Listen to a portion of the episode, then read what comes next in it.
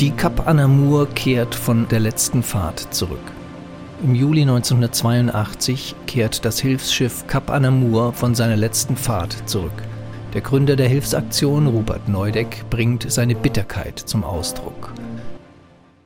Es ist Bitterkeit in unseren Empfindungen heute, da das Schiff Kapanamur in den Hamburger Hafen einläuft.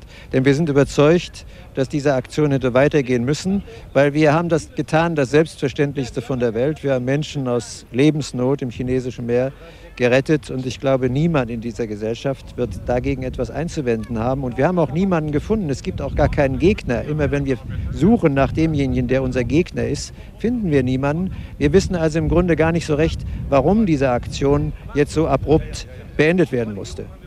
Wir haben die Erfahrung gemacht, dass Helfen in dieser Gesellschaft schwer gemacht wird.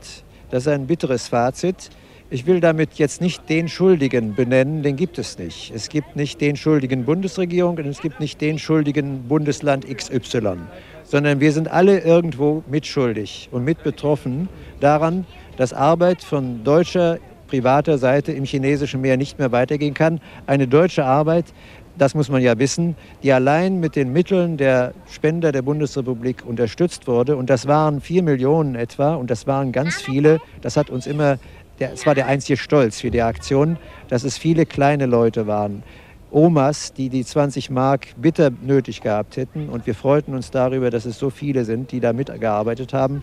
Und wir finden es schlimm, dass diese Aktion durch einen solchen bürokratischen Federstrich, das ist ja eine Verfahrensgrundlage, die man jetzt erarbeitet hat, jetzt beendet ist. Wir sehen nicht, weshalb das Sinn machen kann in einer Gesellschaft, die weiter einen humanitären Anspruch ganz oben hoch an ihrer Fahne hängen hat. Wir meinen, humanitäre Ansprüche müssen in der Wirklichkeit, in der praktischen politischen Arbeit was bedeuten.